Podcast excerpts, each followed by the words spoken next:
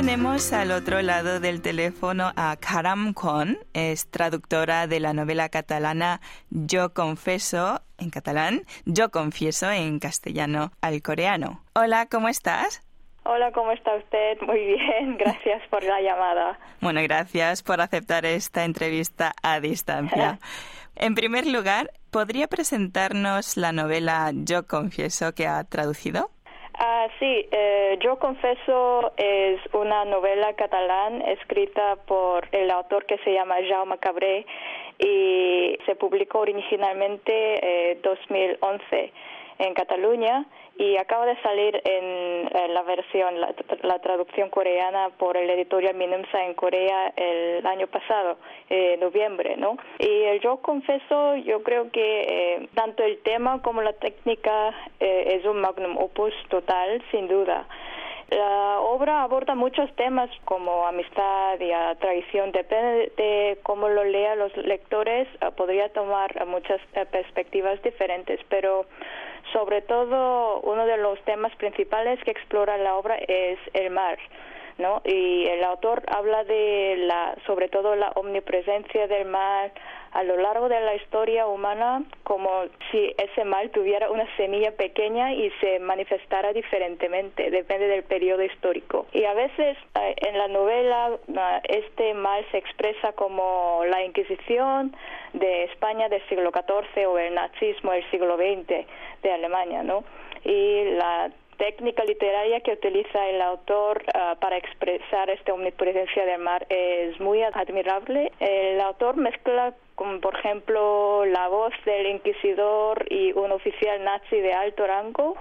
Eh, concretamente en la novela ah, sale Rudolf, Rudolf Hess, que es una, un personaje real que era un militar alemán oficial de las SS, y el autor mezcla la voz de, de inquisidor y y ese uh, oficial nazi en un mismo párrafo, como si fuera como un monólogo narrado por una persona. Esta mezcla de voz me parece, y yo creo que no se queda muy raro porque el monólogo queda muy, muy coherente porque uh, el mal pasa de un siglo a otro la, a lo largo de la historia humana.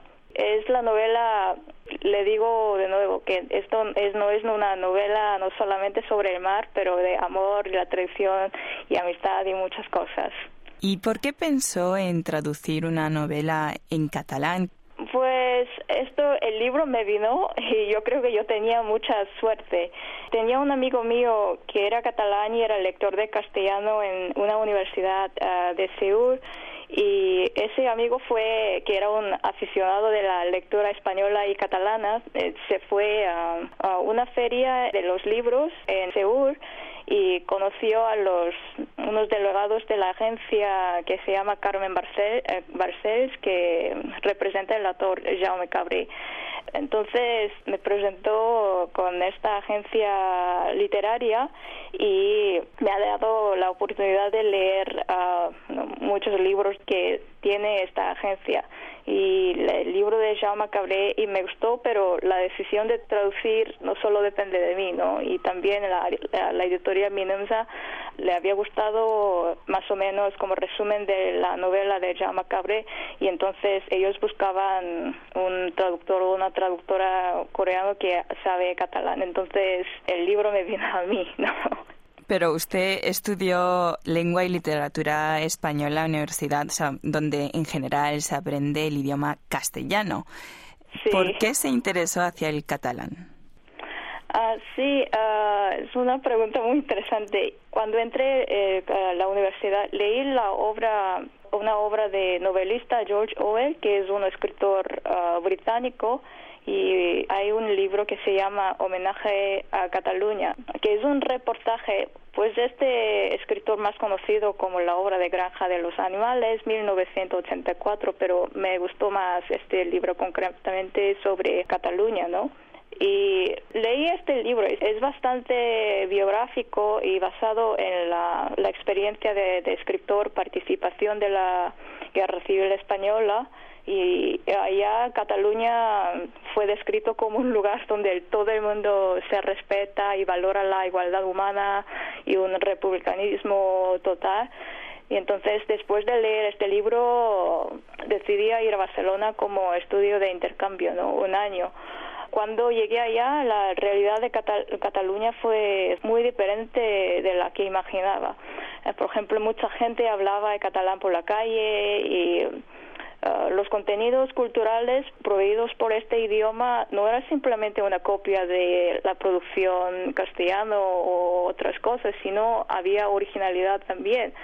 Y entonces eh, me preguntaba, si es una cultura tan viva y dinámica, ¿por qué siempre nos enseñaban que la catalán se habla más catalán tanto? Es un, un lenguaje muy minoritario esto. Entonces me preguntaba, ¿qué pasa aquí? Entonces, ah, pues decidí aprender catalán así. Y bueno, una cosa es aprender un idioma, pero otra cosa es traducir eh, ese idioma, ¿no? ¿Cuánto tardó en traducir este libro? Uf, pues casi un año. el libro, el original es como más de ah, mil páginas, yo creo que mil ocho páginas, algo así. Entonces, cuando empecé a traducir este libro, eh, por cierto, es la, mi primera experiencia de traducir una obra literaria. Eh, yo no sabía lo que me esperaba en ese momento. Al principio me gustaba muchísimo, me gustaba muchísimo. Y un año entero haciendo la traducción cada día como seis horas y siete horas, pero durante todo el proceso me ayudó un montón el autor Jaume Cabré eh, siempre le enviaba el correo preguntando con detalles, pero el, autor nunca ha tardado más de un día para responderme. Y también um, mis amigos que conocí en Barcelona y me dejaban sus notas uh, explicando todos los personajes diferentes que salían en este libro. ¿No? Entonces estos materiales me ayudaron muchísimo para acabar la traducción. ¿Cómo se sintió al publicarse Yo confieso que en coreano es Nanen Kubekanda? Realmente, como le dije antes, es la primera vez que traduzco una, una, obra literaria y además también en la editorial Minensa tiene muy prestigio de, de introducir la literatura global al lector coreano.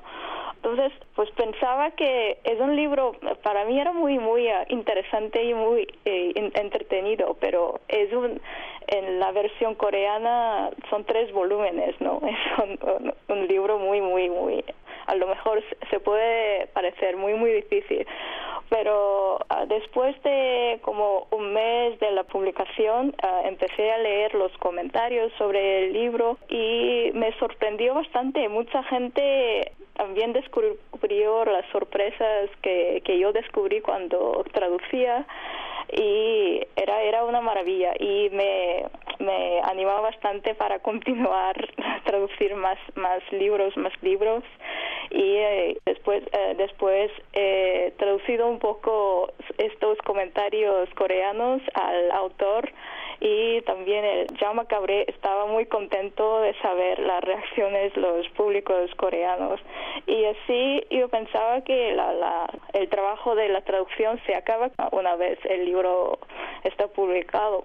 Así continuamente hay una relación con, con el autor y con el lector coreano y estoy todavía estoy como disfrutando de sí este este esta relación bueno a quiénes eh, recomendaría especialmente leer este libro este libro, uh, para empezar, cualquier persona que se interesa la cultura catalana o literatura catalana, por supuesto, pero los que se interesan sobre todo uh, la literatura que engloba el acontecimiento histórico como Shoah, Holocaust, y cuál es el papel de los lectores que se interesan, cuáles son los papeles de, transmitir estas experiencias uh, vivas uh, en estas catástrofes, por ejemplo, uh, sería le gustará mucho el libro porque es una visión que, que da no solo desde Alemania sino de, Cataluña.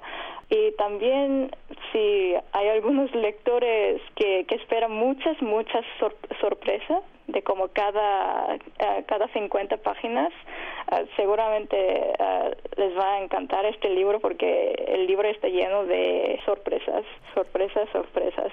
Y bueno, eh, actualmente, eh, cambiando un poco de tema, está realizando en Estados Unidos un doctorado en antropología, ¿no? Sí, sí, estoy haciendo un doctorado de antropología ah, cultural y sobre todo enfocando el colonialismo español de norte de Marruecos en principios del siglo XX Generalmente el colonialismo español en América Latina está bastante estudiado, pero la relación entre el norte de África y con España, aunque que existía durante muchos siglos, aún antes de los españoles llegar a, América Latina, no está bastante estudiado.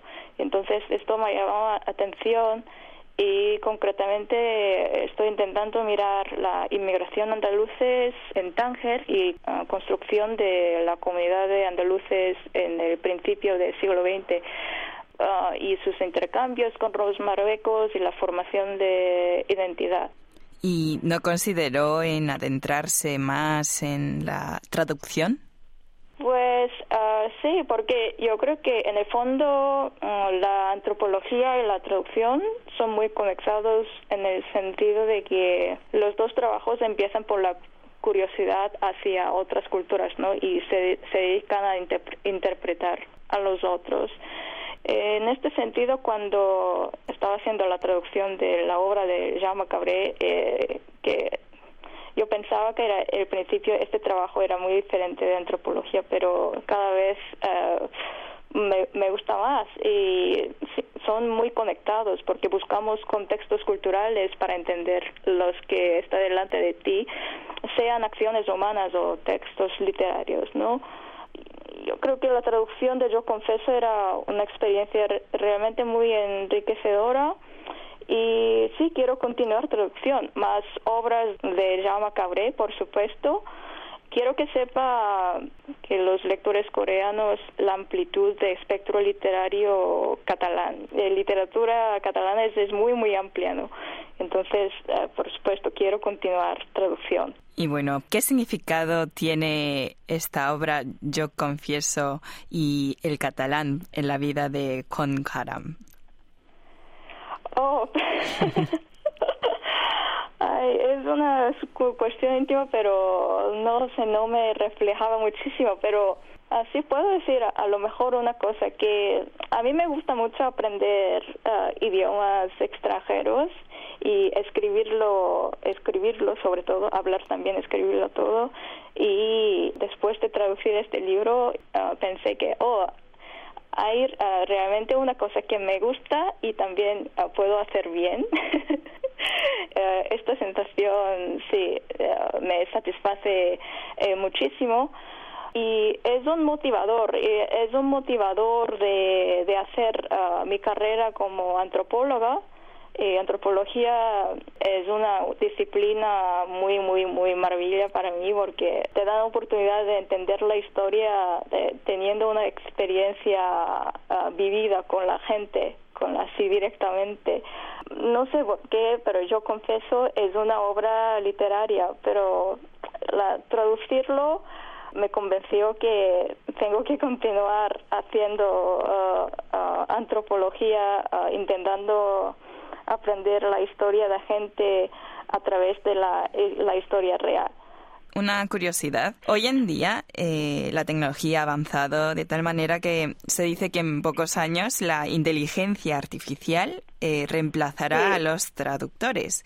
¿Qué opina usted al respecto habiendo ya traducido una obra literaria?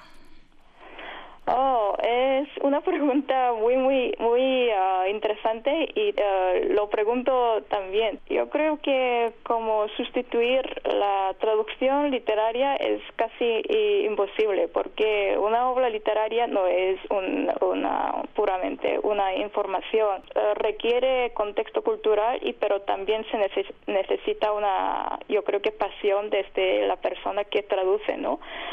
Porque depende de si amas este libro, yo seguramente la calidad de traducción será, será muy diferente. Esto no tiene que ver con un traductor o traductora tiene un nivel alto de ese idioma o no. Lo que para producir una buena traducción yo creo que se requiere conocimiento del idioma, contexto cultural y sobre todo la pasión, porque esto se cambia muchísimo ah, cuando lee un lector como la impresión que puedo tener sobre un personaje se cambia bastante, bastante y uh, inteligencia artificial puede tener una capacidad de idioma, sí, yo creo. A lo mejor si, eh, si curra mucho más, podría tener contexto cultural, pero no sé si podrá tener una pasión sobre el libro que le toca traducir. Pues muchísimas gracias por haber estado con nosotros. A usted, muchas gracias por la invitación.